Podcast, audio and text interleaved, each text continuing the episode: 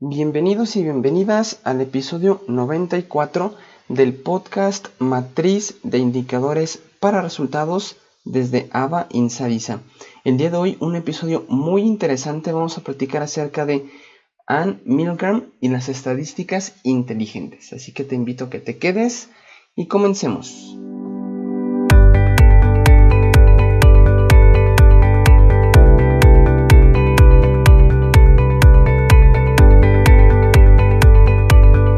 Hola, ¿qué tal? Es un gusto saludarte.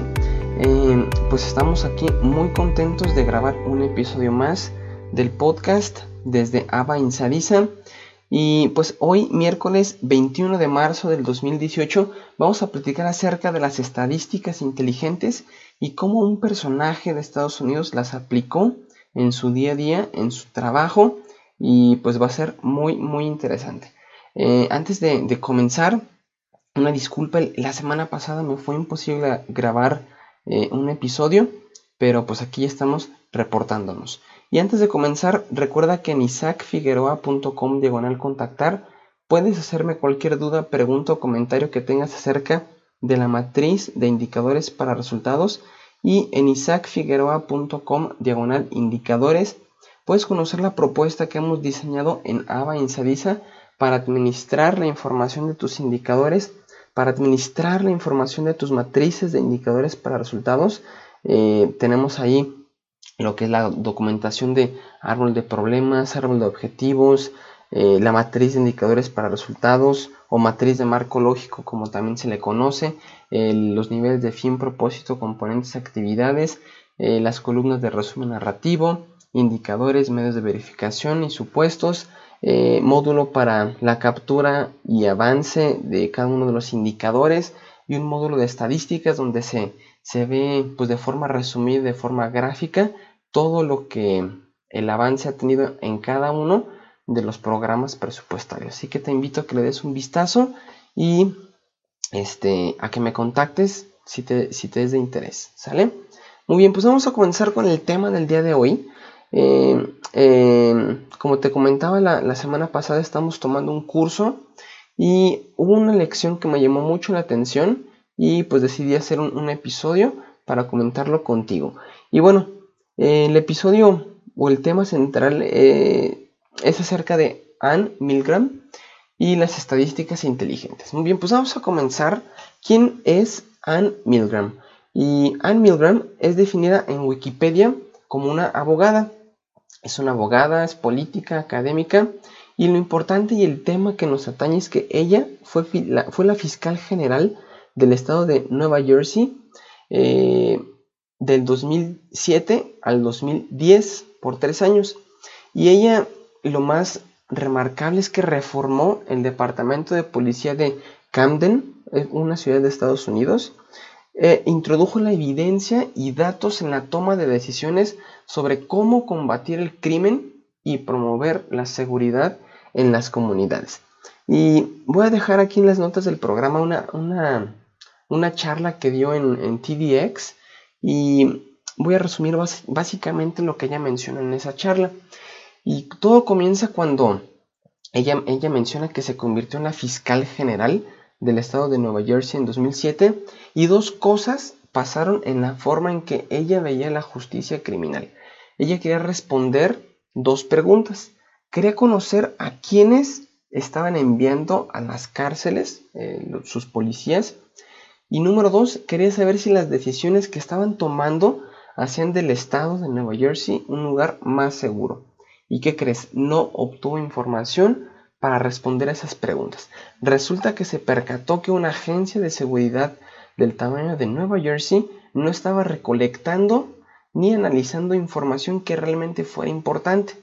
Y ella cuenta que después de semanas de frustración entró a una reunión llena de, detectives y con montones de archivos de casos con antigüedad de 5 años y los detectives estaban revisándolo uno a uno y tratando de explicar o de extraer la información que Anne les estaba requiriendo. Y ella cuenta que después de un tiempo, cuando finalmente los detectives rescataron y recolectaron información, resultó que la estrategia que habían estado siguiendo no era la más adecuada. Resulta que solo habían casos de personas que vendían droga en cantidades pequeñas en la zona donde estaban las oficinas del Departamento de Seguridad, como las personas que estaban capturando y estaban dejando pasar pues, las personas con un perfil o con una actividad criminalística más importante. Entonces después ella cuenta que pasó todo un día en el departamento de policía de Camden, que era en ese entonces la ciudad de, de los Estados Unidos más peligrosa. Y lo que Anne encontró fue que en una oficina en donde el personal se reunía, hacían anotaciones con post-its pegados en la pared, con lo que concluyó que todos los, registros se estaban haciendo manualmente, sin integrarlos en un sistema informático y sin aprovechar la, tecnología. Simplemente estaban llevando mano, notas en post-its y, con eso se estaba tratando de, mejorar o de hacer el trabajo del, sistema y de, de Camden. Ok, a lo que nos lleva en decisiones basadas solamente en instintos y experiencias. En otras palabras, ellos estaban tratando de reducir la violencia sin información histórica, sin análisis estadísticos, sin compartir la data recolectada, sin retroalimentación en los sistemas para mejor toma de decisiones para reducir los crímenes. Eh, y Anne cuenta que en, sus trabajos o en sus puestos anteriores, ella estaba acostumbrada a tomar decisiones basadas en instintos y en experiencia. Pero cuando llegó a ser la fiscal general de Nueva Jersey, pudo tener una visión más amplia de todo el sistema y se dio cuenta que las decisiones se tomaban basadas en instintos y experiencias, no solo en una área del sistema de justicia de Nueva Jersey, sino prácticamente en todo el sistema. Y ella dice que no se estaban haciendo las cosas bien. Así que Anne decidió introducir rigurosos análisis estadísticos en el sistema de justicia de, Nueva Jersey. Quería hacer Moneyball aplicado a la justicia criminal, haciendo referencia a la película de Brad Pitt que se llama Moneyball o en español El juego de la fortuna, en donde el equipo de béisbol de los Atléticos de Oakland utilizó las estadísticas para seleccionar a los jugadores que les ayudarían a ganar los juegos. Ahí te recomiendo un paréntesis, ver esa película. En verdad está muy muy interesante y pues prácticamente ahí vemos cómo se introducen las estadísticas para pues al béisbol y, finalmente y después de ahí de, varias peripecias en un inicio el equipo de, Brad Pitt que era el, el general manager pues comenzó a ganar juegos e incluso em, pues estableció un récord de partidos ganados, ¿sale? Ok, cerrando el paréntesis. Y Ann dice que el Moneyball funcionó en el béisbol. El uso de las estadísticas funcionó en el béisbol y también en el departamento de policía de Camden. Ann dice que después de introducir los análisis estadísticos en Camden, los asesinatos disminuyeron un 41%, lo que representó 37 vidas salvadas y otras estadísticas eh, criminalísticas fueron a la baja en esa ciudad, lo que representó pues un gran avance en esa zona, ya que Ana explica que sin seguridad pues no hay educación, sin seguridad no hay salud y pues la seguridad es una parte muy importante en el desarrollo de cualquier ciudad. Sin embargo, en el sistema de justicia de los Estados Unidos Anne dice que dos tercios de la población en prisiones se encuentran esperando un juicio em, y 67% de las personas que son liberadas regresan a la cárcel, es decir, reinciden en la delincuencia, lo cual es uno de los índices más altos del mundo. Y la pregunta aquí es, ¿cómo podemos usar los datos y los análisis estadísticos para mejorar nuestro trabajo? Han cuenta que, por ejemplo, cuando una persona es arrestada, lo ideal es que si no supone un riesgo para la sociedad, no se debería de, encarcelar, pero si supone riesgos, sí se debería de encarcelar. Y realmente, pues la, información dice lo contrario, eh, que las personas que no representan un riesgo se están encarcelando y las que sí suponen un riesgo se están eh, dejando fuera. Y el dato que da Ann dice que eh, de la población penitenciaria en Estados Unidos, las personas que no son peligrosas representan el 50% de la población de las cárceles, lo cual pues debiera de ser mucho menos porque eh, pues no, es correcto que estén ahí. Y mencionó un, ejemplo de una persona llamada Leslie, Leslie Chu y dice que ella, esta persona robó cuatro mantas en una noche de frío y fue arrestado y enviado a prisión. Se le requirió una fianza de 3.500 dólares que no pudo pagar y permaneció ocho meses en prisión esperando el juicio. Esta permanencia le costó a los contribuyentes 9.000 dólares. Una persona que realmente no representaba un... Ah, sí, de, hecho sí cometió un, delito, pero que no representaba un, un, este, un, riesgo en la sociedad, dice Anne, que pues permaneció ocho meses esperando un juicio y representó un gasto pues de 9 mil dólares. Y por otro lado, las personas que sí son peligrosas, que son el 50% de la población de las cárceles en Estados Unidos, son liberadas, lo cual pues tampoco debiera de ser.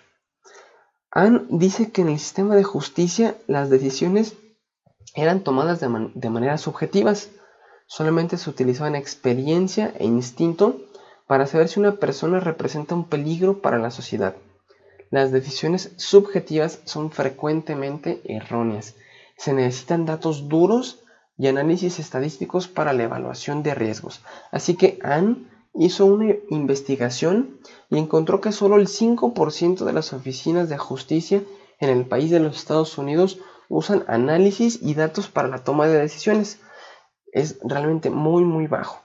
Y ella explica que solamente lo, lo hace el 5% porque el sistema que tienen son costosos, lentos, con muchas restricciones y sin posibilidad de transmitir el conocimiento al resto de sus colegas.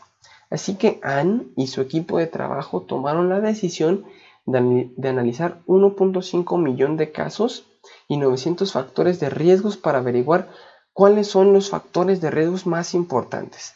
Y de ahí Anne cuenta que nació una herramienta que se llama la evaluación de riesgo universal. Una herramienta muy sencilla, y de hecho ahí la muestra en pantalla en el TDX, eh, que se utiliza cuando una persona es arrestada. Es digamos como un expediente en donde se ingresan los datos de como por ejemplo las condenas anteriores de que esta persona ha cumplido, eh, cuáles son sus cargos delictivos actuales, cuál es su vinculación con los actos de violencia, su reincidencia a actos criminales, etc. Y según Anne, esta herramienta, la evaluación de riesgo universal, puede ayudar a predecir tres cosas. Número uno, si alguien cometería o no un crimen después de ser liberado. Número dos, si alguien cometerá un acto de violencia una vez liberado. Y número tres, predecir cuándo volverá al juzgado. Recordemos que esta herramienta se utiliza cuando una persona es arrestada. Y esta herramienta AN la puso a disposición de todos los jueces de los Estados Unidos. Mm, y lo que ven los jueces es un tablero de control o un dashboard con tres indicadores. El score de la actividad criminal, el grado de violencia del sujeto y el score de probabilidad de volver a los juzgados. ¿Y esto qué trajo a colación? Anne dice que no se trata de eliminar el instinto y la experiencia de los jueces para tomar las decisiones en las personas que son arrestadas, sino de utilizar el análisis de datos más la experiencia e instinto de los jueces para que tomen las decisiones, con el objeto de liberar a las personas que no representan un riesgo y de no liberar a las personas que representan una amenaza, y en consecuencia tener calles más seguras reducir los costos del sistema penitenciario y tener un, sistema de justicia más justo, valga la redundancia. Eh, ella menciona que por eso Google es Google, porque por eso Facebook es Facebook, porque esta, este análisis de datos funciona y no solamente se está utilizando en el sistema de justicia criminal de los Estados Unidos, sino en distintas áreas. Algunos lo llaman data science o la ciencia de los datos en español y Anne lo llama optimización del sistema de justicia penal o Moneyball in Criminal Justice por la película de Brad Pitt. Eh, pues aquí te dejo el, link del, del video de, esta charla que dio en TVX, Anne. Y, y, ya para cerrar este episodio, pues realmente se me hace muy, muy, muy interesante este uso de las estadísticas. Y realmente es lo que estamos tratando de hacer en, en ABA Insadisa. Eh, estamos desarrollando sistemas, estamos desarrollando software para la parte de salud, eh, pero también para la parte de, los municipios, para los, sus indicadores. Y todo esto va con, el fin de ir recopilando datos, registros administrativos de las transacciones de, del, día a día, del trabajo en donde está implantado el sistema con la finalidad de una vez ya, ya teniendo estos datos, estos registros administrativos, poder correr análisis estadísticos rigurosos que, permitan a, la organización conocer desde, ya no desde percepciones, sino de datos duros, pues el comportamiento, a, lo mejor el tiempo de, de sus procesos, el flujo de sus procesos, el resultado de sus procesos, cuáles resultados están fuera de rango, cuáles están dentro de rango y con base a eso pues formular eh, pues mejoras en el sistema, nuevas distribuciones, eh, nuevas, nuevos métodos, etcétera y poder medirlos. Eso es lo importante, poder medirlos para conocer si están o no están dando resultados esas, esas mejoras. ¿Sale? Eh, bueno, pues hasta aquí el episodio. Mm, mi nombre es Isaac Figueroa. Ha sido un gusto compartir este tema contigo. Nos vemos el próximo miércoles con otro episodio en el podcast Matriz de Indicadores para Resultados desde ABA Insadisa. Y te invito a que si, consideras que es importante o, ha sido de valor este episodio, lo compartas con tus compañeros. Eh, me sigas en, Facebook, en, iTunes, en iBooks o en donde quiera que escuches tus podcasts que me regales una valoración, un, like o me escribas un comentario. ¿Sale? Muchísimas gracias, que tengas un excelente día, un excelente miércoles. Hasta luego. Adiós.